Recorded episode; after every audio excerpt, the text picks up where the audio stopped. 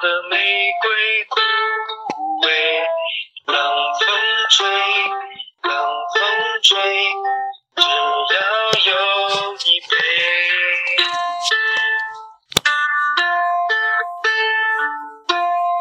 虫儿飞，花儿睡，一双又一对才美。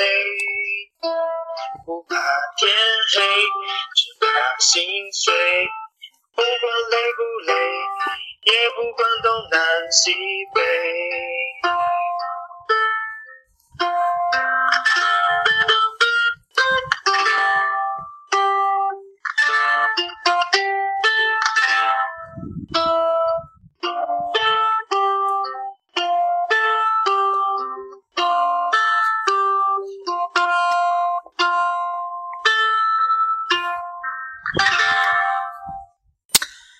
好啦，那在这里呢，路人想把这首歌送给所有还未睡的这些听众们，希望你们在这个呃还没有那么温暖的夜晚里面，能够想着你思念的人安心入睡，可以了吧？谢谢大家。好的，那刚才这首呢是由老酸奶带来的这个自弹自唱的演奏《虫儿飞》，掌声鼓励，啪啪啪啪啪啪。对啊，好久好久没有在这个跟老酸奶一起合录节目了，所以今天也很难得，就是能有这个机会啊，两个我们两个都有时间，然后来录制这期节目。对，那。你要不要先给大家交代一下，你最近都死去哪里了？啊，最近其实从过过年，然后过完年之后马上有情人节，是我们工作最忙的一段时间。然后情人节之后的话呢，我自己就忙着在还是继续工作，然后平常有去运动一下。然后呢，对啊对啊，就这样子。OK，所以感情有新的发展吗？并没有啊。好吧，所以就是这段时间。过的是怎么说？一如往常，对，就平淡而忙碌着，波澜不惊。对，好的，那其实呢，今天路人跟这个老酸奶想跟大家去探讨一个话题，或者说探讨一个事情，就是假如你喜欢的人最后跟你的这个好朋友在一起，你会怎么办？我先。我先描述一下这个场景啊，就是我前两天看看了一个剧，这个剧里面是发生了这么一幕，呃，A 男呢，就是他很很喜欢 B 男，于是呢，A 男就带着 B 男去酒吧里去喝酒，因为他们去约会嘛，A 男主动跟 B 男约会，就约到了一个酒吧。就是他们到了这个酒吧里面开始喝着聊着以后，就突然发现了这个 C 男，C 男就过来了，C 男呢是 A 男的这个好朋友。于是他们三个就一起坐着聊天喝酒，然后，呃，爱拉巴拉的。这时候呢，A 男就想说他去一趟厕所。那聊天喝酒的只剩下 B 男跟 C 男了。B 呃 C 男就 C 男就问 B 男说：“那个你喜欢 A 男吗？A 男是我最好的朋友。”哎，这时候 B 男就告诉 C 男说：“嗯，我并不喜欢你的这个。”朋友，我只是想跟他做普通朋友而已。那这个这时候呢，这个 B 男呢又给这个 C 男说：“我我喜欢的是你，我对你一见钟情。”然后狗血的剧情就发生了。那这个 B 男呢跟 C 男呢就开始你侬我侬。这时候呢，好死不死，A 男就又回来了。回来以后就看到了这一幕，看到了 B 男跟 C 男接吻的这一幕。那其实剧里的这个剧情呢，这个 A 男就很痛苦啊。A 男最后就走掉了，自己就走掉了。然后他写了一句话，他说：“我到底是该恨恨谁呢？恨我自己还是恨我的朋友？”所以我想说，这种事情如果发生在你身上，你会去怎么办？大大家。时候一定要记得是这这样的几个事情啊，防火、防盗、防闺蜜啊，知道吗？我喜欢。最忌讳的就是说什么出去约会什么的，带朋友、带闺蜜一起。当然，这个情况跟上面的这个剧情不太一样啊，因为他们是偶然碰到的。但是这里就要提醒大家，就是说，在你跟你的潜在的喜欢对象出去约会的时候，你不能带你的朋友，不能带你的闺蜜，说不定他就看上你朋友，看上你闺蜜了，你怎么办？对，尤其是那种比你好看的，你带两个丑的，对吧？带带一个，比如像李小样这样的出去 垫背，衬托里像白莲花一样，瞬间你约会对象爱你爱的不要不要的。是，没错。所以，哎，把我带过去就不好了嘛，对吧？把我带过去，人家肯定会喜欢我啊，对不对？对啊，就是啊，我对啊，要是我真的谈了朋友，绝对打死也不会带他去见你的，真的。是。所以我觉得这个 A 男从策略上就不对。当然了啊，我们接下来再说回到这个故事本身里面，因为他们并不是 A 男带 C 男一起出来的。然后呢，就是说，如果这个情况发生在我身上的话，我会怎么办？就是说我我自己呢，一直都还是比较呃比较开心、比较大度的。因为如果说确定了我的这个我喜欢的人不喜欢我的话，我喜欢 B，但 B 又不喜欢我。那怎么办呢？而且现在我们俩又本来就没有在一起，人家又没有答应我说喜欢我或者要跟我在一起啊。那既然他喜欢我的朋友了，C 又是我最好的朋友的话，那他们俩能在一起也是一个好事啊。肥水不流外人田嘛，对不对？你当真这么想吗？因为其实你这个时候你是没有问过 B 的，你没有问过 B 他喜不喜欢你。嗯。然后他没有这个答案的时候，你就发现 B 跟 C 其实已经都。有这样的一个你情我浓的这样的一个情况的时候，对啊，那那只能说明人家不喜欢我啊。如果喜欢我的话，那怎么会跟 C 你浓我浓呢？怎么会就是对吧？不跟我表白，然后就跟他在一起呢？对不对？你难道心里不会有恨吗？心里肯定会有恨，但是你说我能怎么办？如果 C 真的是我很好的朋友的话，就是说啊，我很好很好的朋友的话，我我我怎么恨得起来他呢？我喜欢的人，我又怎么恨得起来他呢？我觉得这个问题其实是出在 C 的身上，就是 C 明知道你是喜欢这个 B 的，嗯，但是这个 C 男他就是明知道这样的一个情况，然后他还跟这个 B 男就是你你侬我侬，那其实明摆着这个 C 男的人品是有问题的，他就是针对你在做这件事情。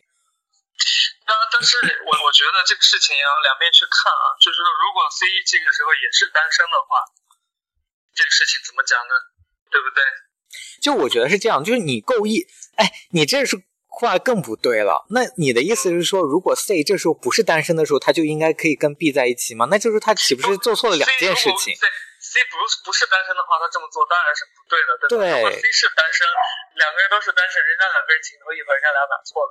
错的点在于说，C 明知道他们俩是因为你而认识的吗？C 明知道你喜欢 B 呀，但是他又做出这样的举动，那其实他是做很不忠于你这个朋友的呀。而且 C 又是你最好的朋友，嗯，对不对？对，所以这个前提条件就有点问题，因为如果 C 是我最好最好的朋友的话，对吧？不会这么干的，上去呼他呀！我们是普通朋友。哎，我觉得这个你这是在哪看了的段子啊？是不是琼瑶剧看多了？少来，我觉得这个段子挺好的。我觉得这个段子是现实当中，就尤其是在 gay 圈当中会比较容易发生的一件事情。就我，但是你刚才提到的这个三房，我是非常非常赞同的。所以我之前所有的对策都是，我即使有喜欢的人，我不会去透露出来，我不会给。大家说，哎，我要恋爱了，也不会这样说。哎，我有喜欢的人了，或者我有喜欢的有有有喜欢我的人了，我不太会去说去张扬这件事情。对，嗯，基本上就是大家知道我恋爱的时候，可能估计我都已经就是可能两三年就恋情以后才能暴露出来的这种。啊，就。嗯，我之前其实经历过这样的类似的一个事情啊，就是，当然那个是那个情况没这个复杂，就是，啊，曾经喜欢过一个，呃，怎么说呢？曾经有一个男生，就是，啊，对对对我比较示好，起初啊对我比较示好，然后后面呢，我开始渐渐喜欢这个男生，然后好死不死的有一点呢，我我跟这个男生呢，呃。说了另外一我的一个朋友，然后他就认识到我的另外一个朋友，他其实也知道这个人，只是不熟。然后面呢，我就我就有有一次就是问这个人，就是我跟我这个朋友，既然你都认识的话，你比较一下。然后他就说了，对方说了很多的好话，你知道？那我当时就觉得心里有一点点就是不爽。然后后面我能没把这个事儿就是好认真的看待，直到后面我才发现这个问题不对了。就是我我很讨厌一件事情，就是我发现我的朋友圈里面的人，假如说我加了你。我发现我加的另外一个朋友，我以为你们俩不认识，但实际上你们俩是认识的。然后被我在朋友圈里面发现，这个事情是我最不能容忍的。然后呢，我就好死不死就就看到了这件事情，就是是对方发了一个，就是我的那个朋友发了一个朋友圈，我就看到了他在这个下面给人家做了一个评论，写的很暧昧。然后我就知道就出问题了。当然，我的这个朋友他不知道这件事情，他不知道我。现在对这个男生有好感，那最后呢？就是我的这个朋友也是因为这个男生而跟我疏远了，他最后跟这个男生在一起了，然后就最后我就变成一个被他们俩所有人都孤立的这么一个角色，所以我当时心里真的是很难受，很难受，就是确实觉得自己很委屈，或者也觉得怎么这个事情可以这么做，就。我我确实觉得说有错吗？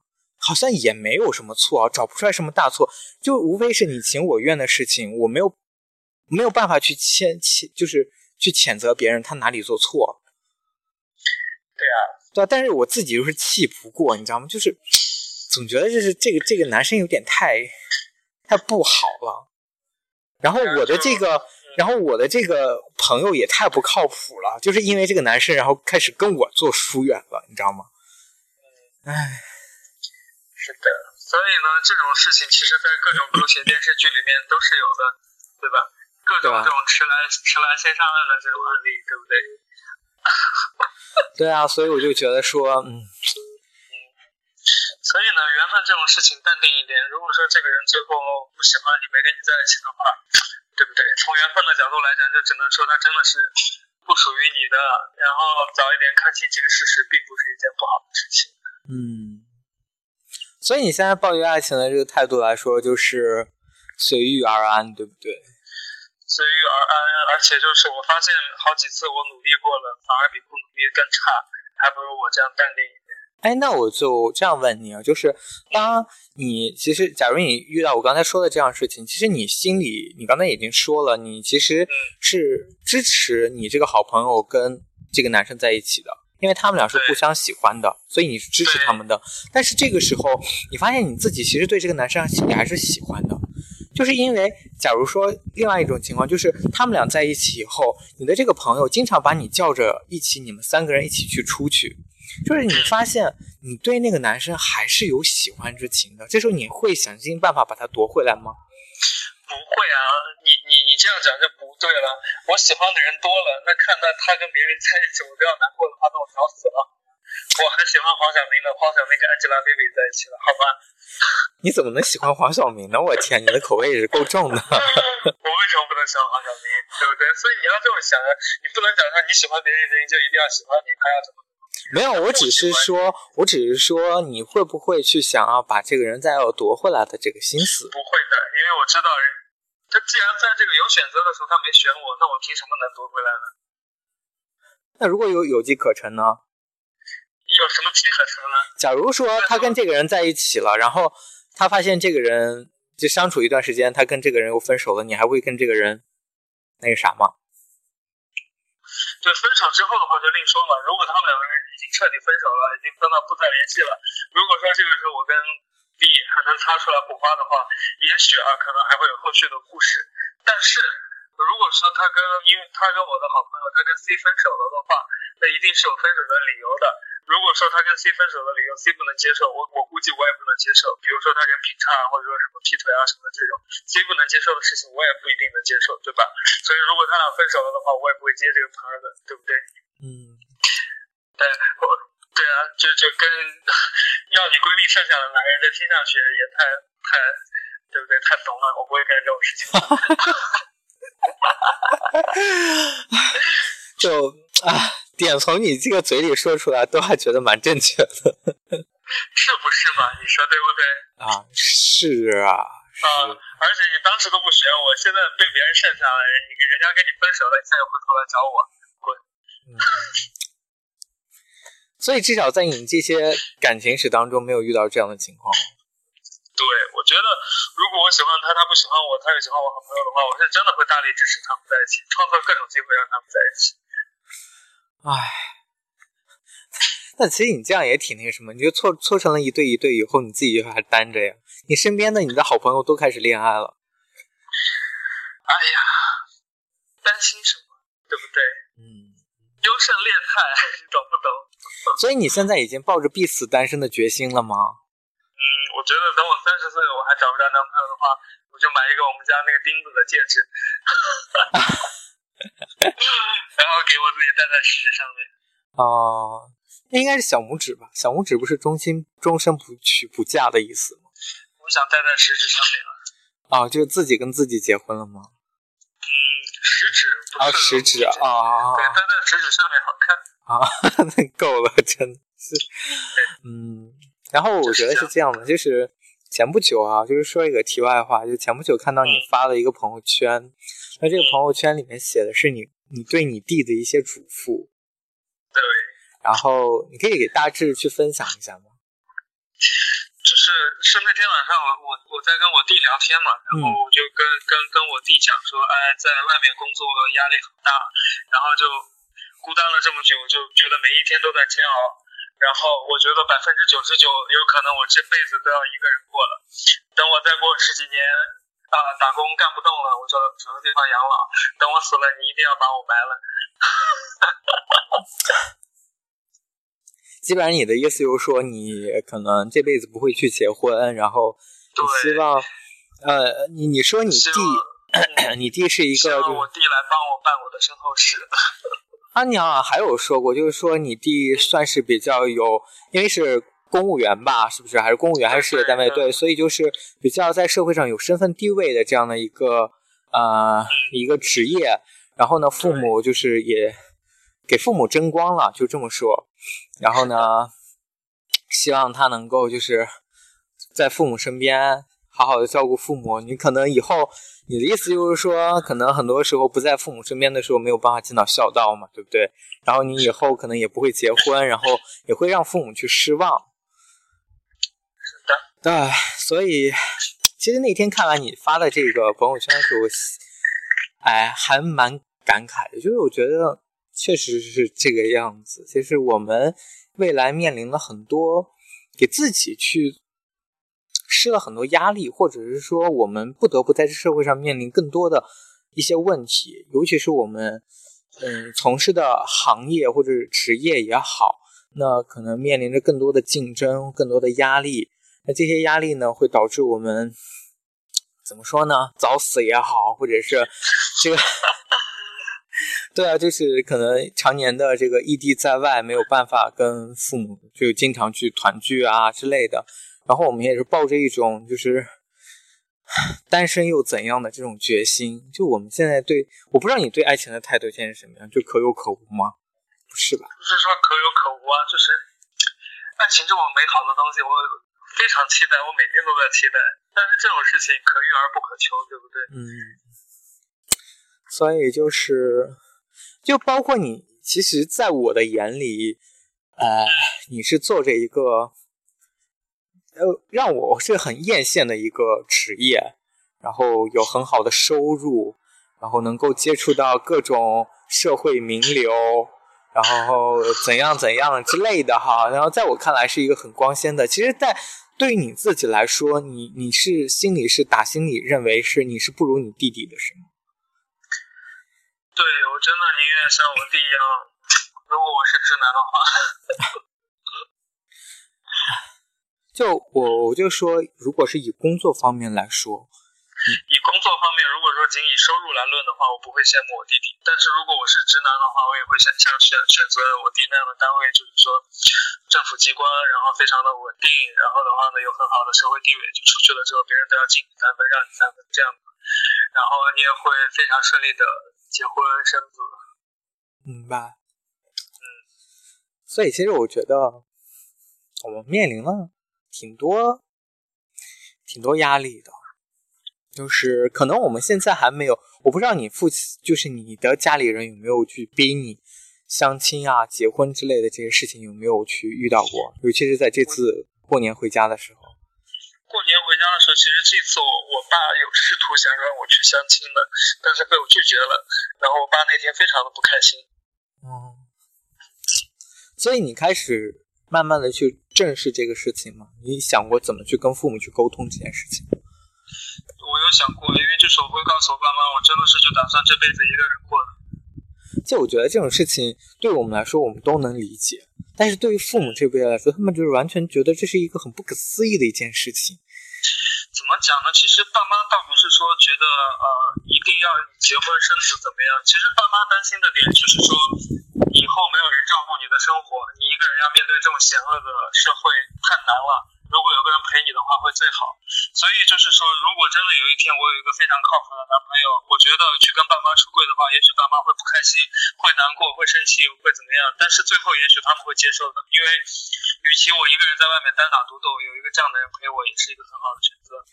对啊，前提是我，前提是我能遇到这样的人。对对对，我觉得最可悲的点就是在于，其实我们抱着这样的信心去找，但是殊不知，其实很难去找到这样一个人。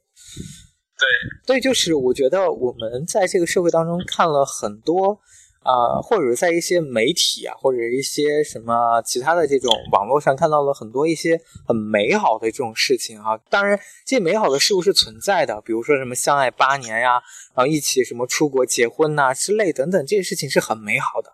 只是这种事情发生的概率太小了，以至于我们可能没有这么好的运气能够。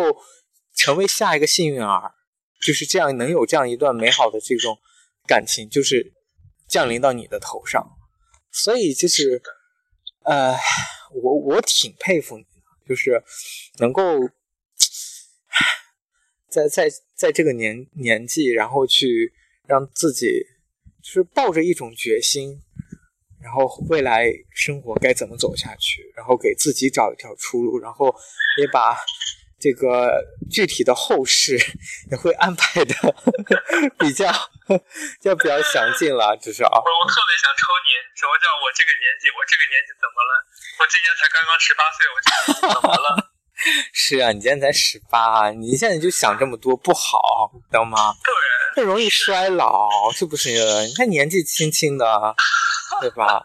大好的青春，不要想些这些乌七乌七八糟的东西。对我去健身房的时候，那个健身教练第一次给我做体测的时候，他问我说：“你是哪一年的？”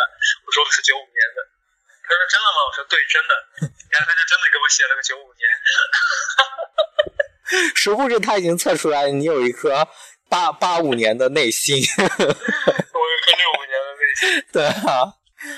然后，所以今天我们另外一个健身教练就非常奇怪的问我，他说。我目测你怎么着也该二十七八了，你当时是不是很想抽他？我真的特别想抽他。我说，睁大你的狗眼看看，我是九五年的，好吗？然后顿时拿出来你那个办的那个那个那个假证，就是那个学生证，是吧？那倒没有，我就很认真的告诉他，我说，对对对，我说我当时是跟你们同事开玩笑的，想不到他真写了，他太天真了。哎，所以所以所以这个。健身的这个途中有看到比较养眼的人吗？啊，并没有，因为我去的这个其实不是一个大的健身房，它是一个就是小的这种私人开的健身工作室。然后很多时候就一个时段，它只有一个会员。比如说像我今天早上去的时候，只有我一个人在那里，所以我不会看到别人的。所以，所以教练帅吗？教练现在带我的是女教练。天哪，你居然选一个女教练，真是 浪费。男人婆一样的女教练，白瞎你这钱了。然后他，我觉得世界十大未解之谜之一就是我这个王教练数数。他每次都是这样骗我的，他说：“好，这个动作我们来做十五个，好，现在开始，好，十五、十四、十三、十二，加油！十四，好，好，我们现在开始来站着数，好，七六五，好，继续加油，六五，所以在这个过程中，我就不停的想翻白眼，每次收做十五个，最后做下来最起码二十五个，哈 哈所以，所以真的是身，嗯，体型有开始慢慢变化吗？啊，也是有有有变化的，因为毕竟，嗯，每每隔一天我都会去一次，而且最近一个月真的有很认真的在控制饮食。然后，呃，今天去测体脂率，就是那个体内脂肪含量比之前低了百分之二。然后的话，呃，新陈代谢有比之前加快，就这个是比较好的变化。所以真的是在名媛的路上，就是越走越近了。哎呀，名媛个毛！我跟你讲，我我很早以前就尝试过想走小名媛路线，但我发现我真的不适合，我已经放弃了。我一直是走吃苦吃苦耐劳的路线。这是苦情戏啊，祥林嫂的路线吗？你想啊，没有，就吃苦耐劳嘛。啊，就像我我的教练对我的评价一样，他说：“哎，我发现，因为他这边有有两三个男会员都是他自己。”在在，他说我发现你跟另外一个男会员很不一样，他是那种就是说体能特别弱，做两三个就要晕倒了的这种人。我发现你特别的耐操，我心里想教练，你能不能不要这样评价我？你说你给教练说都是都是因为床上练出来的，没办法。他说你是就特别耐操练，然后一个动作做四五组、五六组都还能撑住的这样的人。哎，所以，哎，那那你去报这个班儿的心态是，并不是想往名媛的路线上走，而是而而是想真的想去健康的生活吗？真的是健康生活，因为我从年后回到上班这边来的话，我基本上每天就算我休息的话，我也是八点多九点钟起来的，因为我要去运动一下嘛，对不对？这样就不会睡懒觉，然后的话生活会健康一点，都有坚持吃早饭。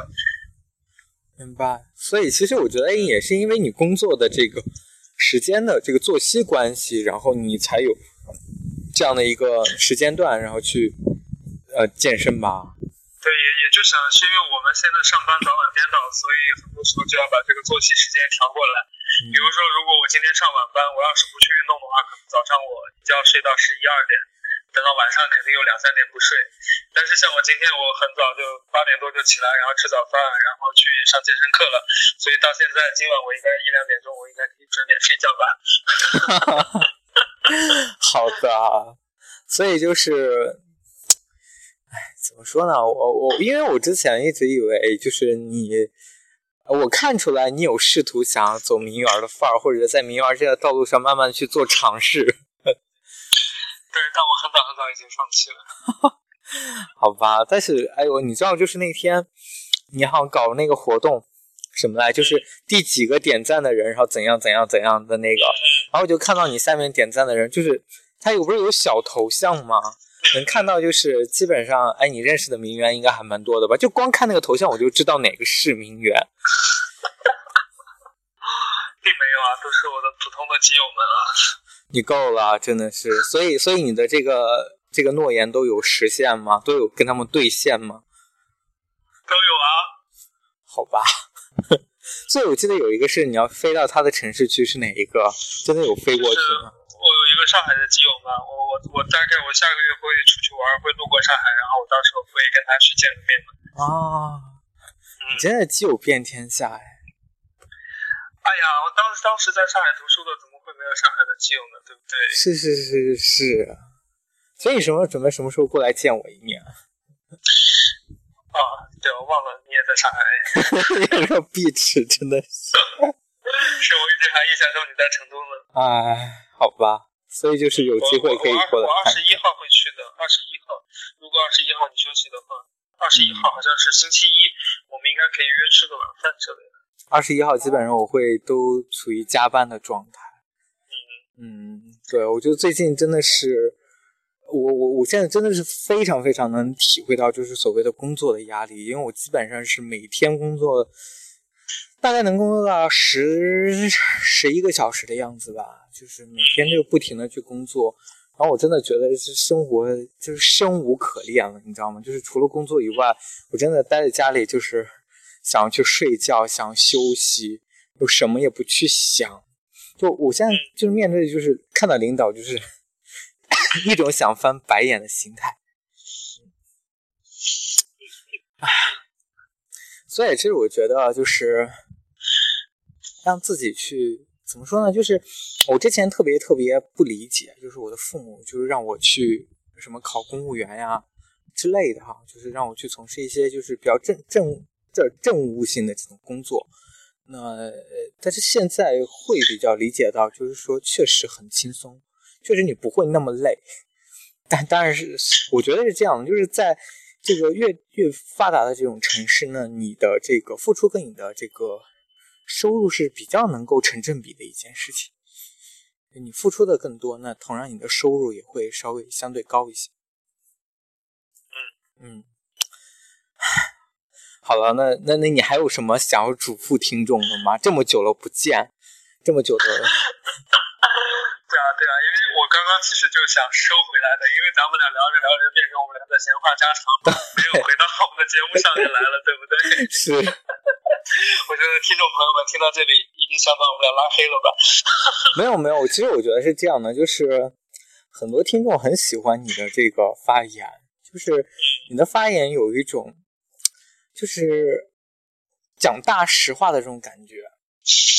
就熟知这种就是大实话呢，讲起来就是又比较风趣幽默，但是说又很在理的这种，所以大家就是很喜欢你啊，所以所以希望你能给大家多讲一些这种大实话。哎呀，要给大家讲的就大实话，就就再强调一遍，就 跟你喜欢的人约会，绝对不要带比你好看的人去，就要带一些能够衬托你、陪衬你的这样的人去，好吗？是。然后。大家自己也要就是说有这个觉悟，就是人家比如说两个人约会邀请你去，你明知道你自己是去当电灯泡的，或者是去当衬托的，去当绿叶的，你不要打扮的那么高调，去了之后不要那么的显眼，好不好？不要去了之后啊，一去了之后马上，比如说人家 A 跟 B 约会，你去了之后马上跟 B 来干杯，哎，喝一杯，喝一杯，聊天什么的，不要这个样子，冷静一点，低调一点。好吧，就是那今天就很开心这个。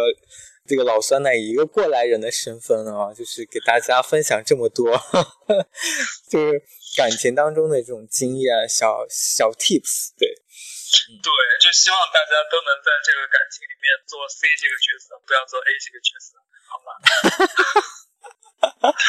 希望每个人，对，希望每个人看到好男人都可以撬过来，对，不要被别人撬走。